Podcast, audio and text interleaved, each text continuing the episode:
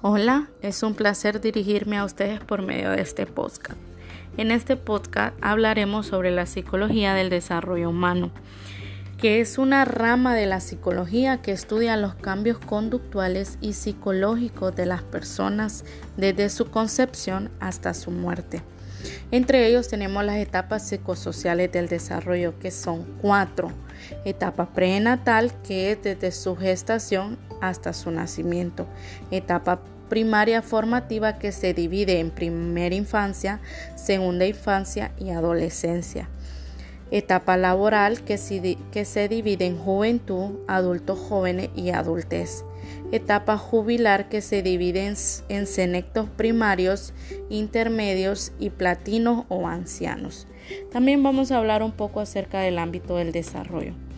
Que tenemos el biofísico que estudia la, la física mental y social que se encarga del desarrollo motor, sensorial y contextual que afecta el crecimiento y el desarrollo el cognitivo cuando hablamos del pensamiento y las capacidades intelectuales y el social afectivo que se encarga de estudiar la capacidad de sentir y expresar emociones relacionadas con el entorno. También mencionamos los campos de estudio que es biológico, cognitivo, psicosocial y socioafectivo.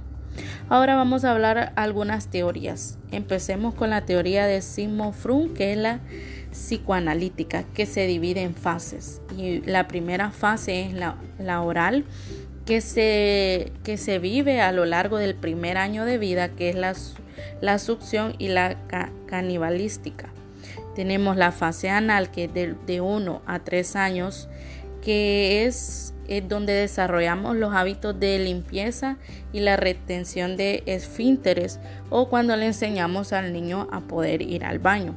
La fase fálica de 3 a 5 años, que es el complejo de Edipo para los niños y Electra para las niñas, donde tienen un sentimiento, ya sea hacia su, si es niño hacia su mamá y si es niña hacia su papá.